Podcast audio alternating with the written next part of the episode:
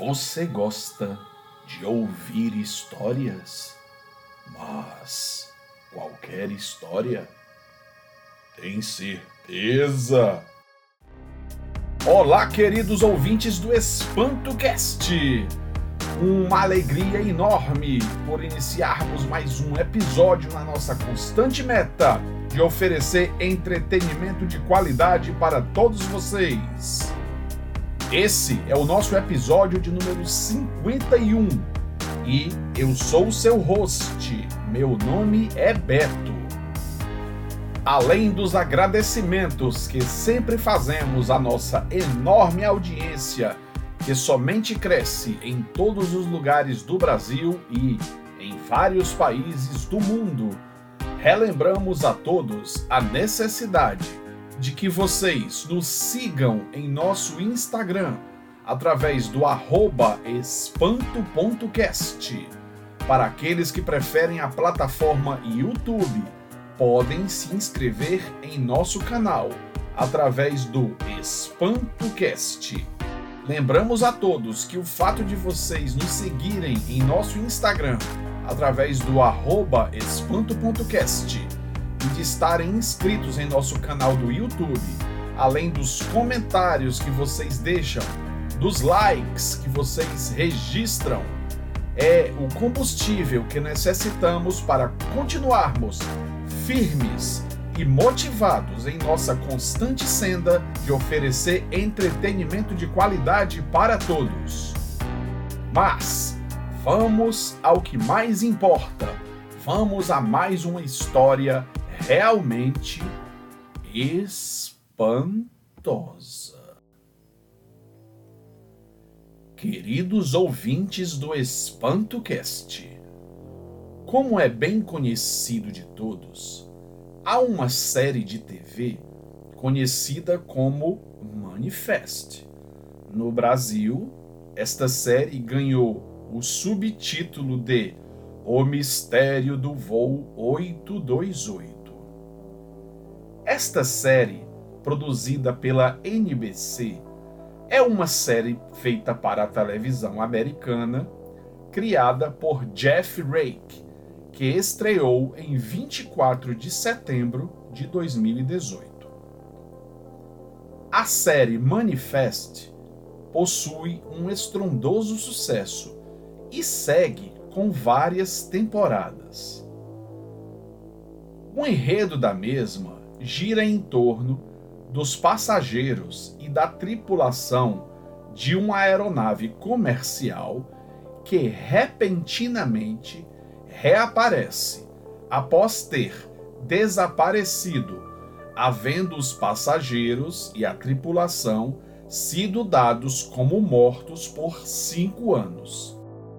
Naquela ficção, as pessoas que estavam a bordo daquela aeronave permaneceram sem envelhecer um único dia. Muito bem. Ficção à parte. Precisamos narrar um episódio extremamente misterioso que ocorreu no ano de 1992. Vamos falar de um voo, o voo 914 da Pan American, que realizava um trecho de Nova York a Miami no ano de 1955, sendo que esse voo jamais pousou no aeroporto de destino. Fato é que, segundo relatos, aquele voo acabou por pousar no aeroporto de Caracas, na Venezuela, ou seja, a mais ou menos 2 mil quilômetros de sua origem. Segundo a maioria das versões, esse pouso teria ocorrido em 9 de setembro do ano de 1992, portanto, 37 anos após o seu desaparecimento. Contudo, queridos ouvintes, há que se registrar que há relatos de que esse reaparecimento do voo 914 teria ocorrido em 21 de maio de 1992 e até mesmo que não fora em 1992, mas, segundo a publicação em um tabloide, teria ocorrido no ano de 1985. Essas controvérsias justificam a incredulidade de muitos sobre a veracidade do evento. Contudo, vamos deixar que vocês, ouvintes do EspantoCast, mesmo possam julgar. Aquele voo, sob o número 914 da Pan American, tripulada por quatro experientes aeronautas, transportava 57 passageiros. Daí, queridos ouvintes, as perguntas que naturalmente emergem ao nosso intelecto são: Onde a aeronave esteve este tempo todo? Permaneceu voando? As pessoas a bordo, passageiros e tripulantes, envelheceram? Perceberam alguma anomalia física ou psíquica? Enfim, dúvidas proliferam em nossas mentes. Aquela aeronave, por assim dizer, aeronave fantasma.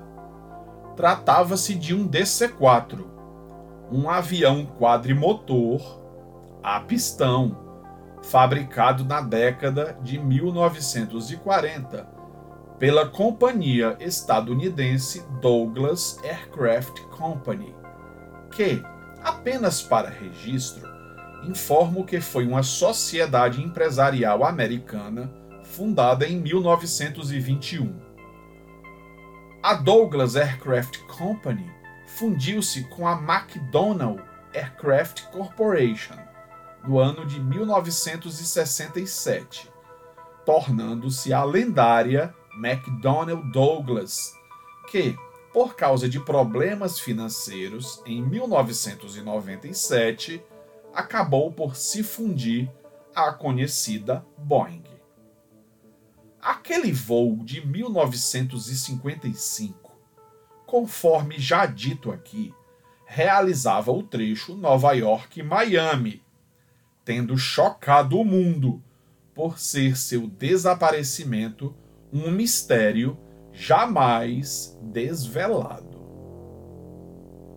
Chegando ao ano de 1992, época do alegado reaparecimento do voo, há relatos de testemunhas, além de comunicação de rádio que foi gravada entre o piloto do voo 914 e a torre de controle do aeroporto de Caracas, na Venezuela. Fatos que não podem ser negados.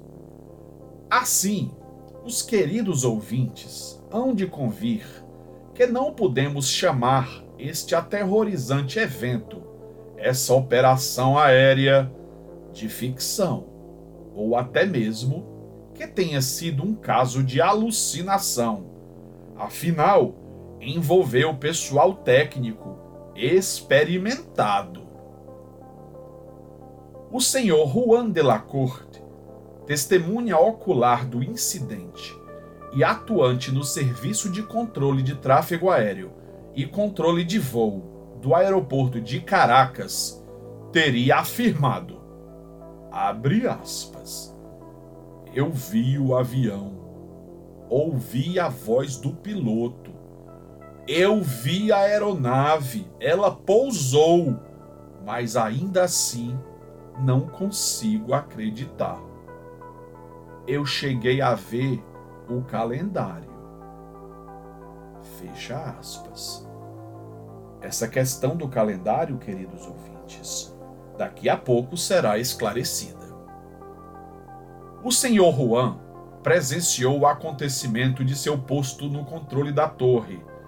Ele relatou que as pessoas na aeronave pensavam que ainda estavam em 1955 como se o voo tivesse transcorrido normalmente.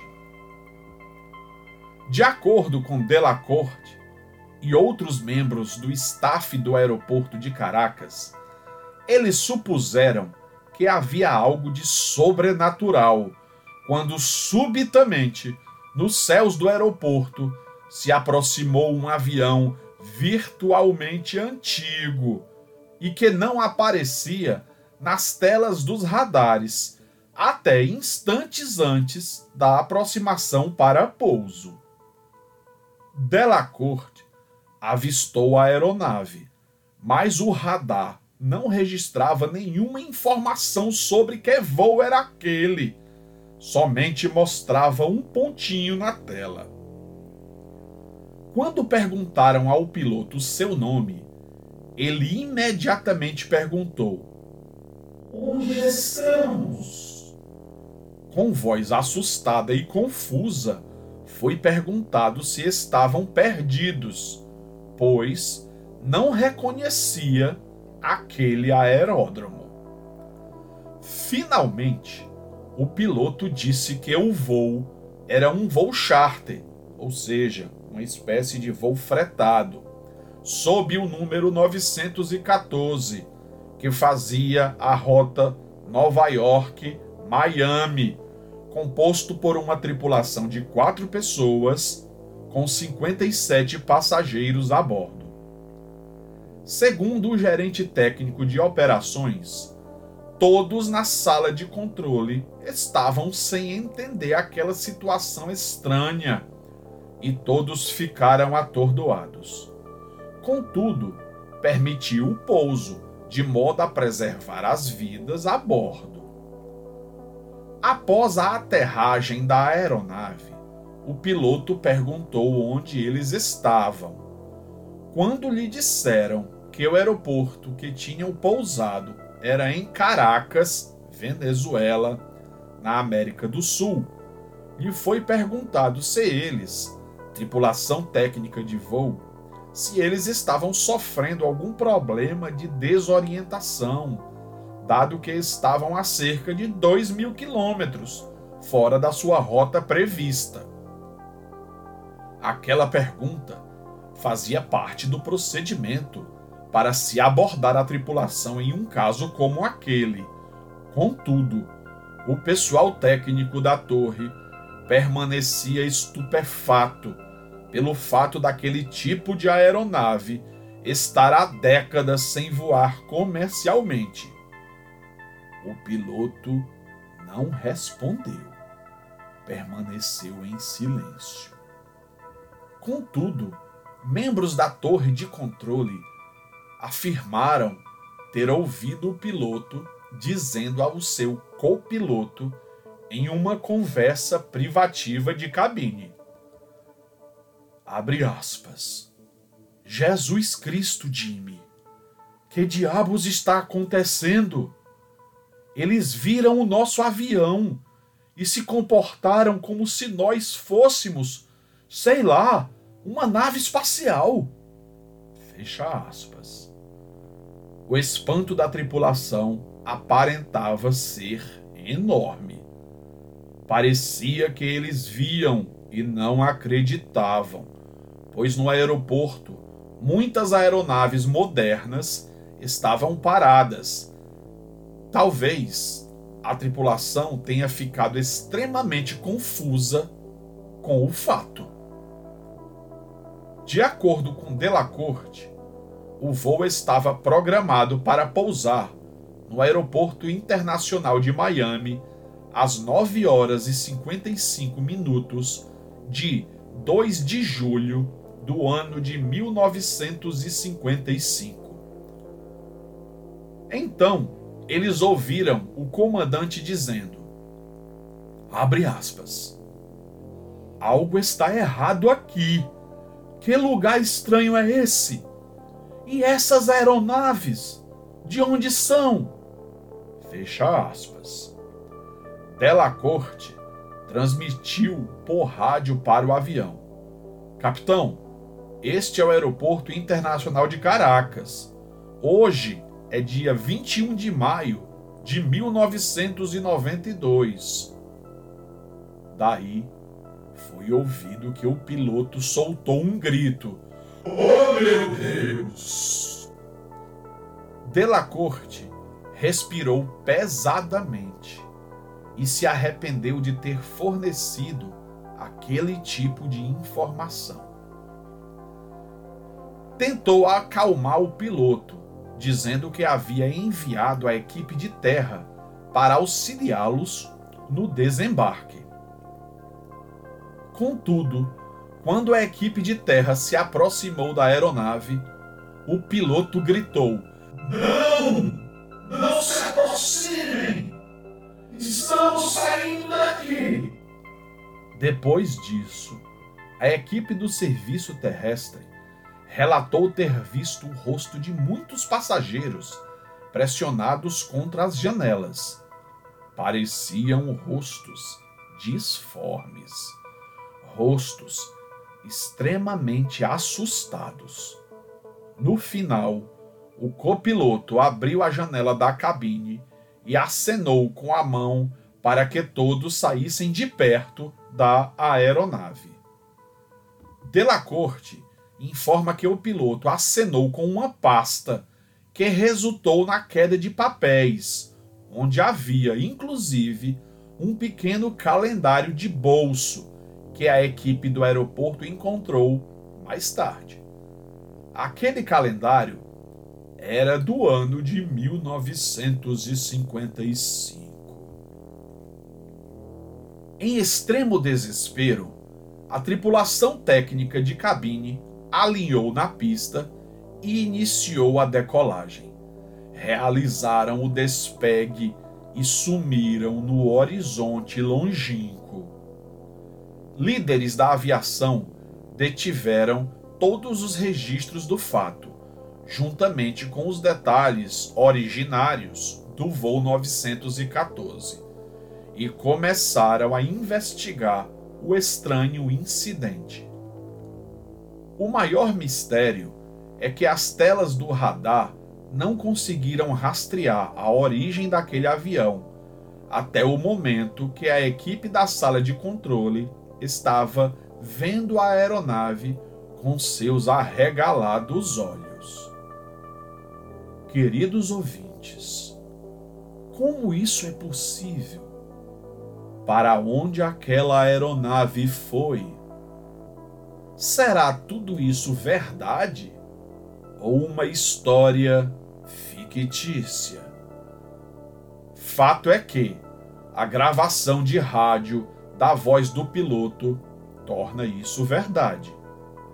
Os membros da equipe enviada para o auxílio ao desembarque afirmam terem visto passageiros pressionando seus rostos contra as janelas da aeronave. Todos que ali estavam consideram aquele um incidente inacreditável. Contudo, as gravações dos contatos de rádio restaram como evidências do fato. Queridos ouvintes do Espanto Guest, o que vocês pensam a respeito? Terá realmente ocorrido esse peculiar e insólito evento,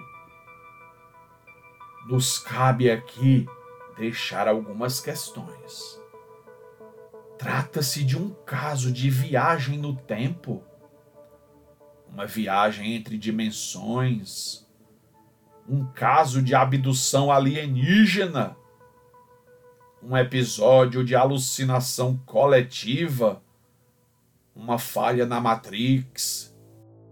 Um evento espiritual? Uma mensagem divina para crermos em algo que sequer cogitamos? Ou simplesmente uma lenda urbana muito bem elaborada? Ou, o que pode ser ainda até mais estranho, queridos ouvintes, teria sido tudo isso junto? Queridos ouvintes do EspantoCast, finalizando mais um episódio aqui no seu podcast espantoso. estamos enormemente felizes, pois estamos certos de estarmos continuamente na agradável senda de oferecer entretenimento de qualidade a todos vocês. Esperamos sinceramente que o episódio de hoje tenha sido intrigante, tenha sido interessante ao intelecto de vocês. Aproveitamos e novamente pedimos: se você escuta este podcast, se você aprecia o EspantoCast, não deixe de nos seguir em nosso Instagram através do arroba espanto.cast. Vamos novamente suscitar. Nos siga em nosso Instagram através do arroba espanto.cast e se inscreva em nosso canal do YouTube de mesmo nome, EspantoCast. Muito bem, queridos ouvintes. Tudo isso posto, não nos resta mais nada a tratar nesse momento.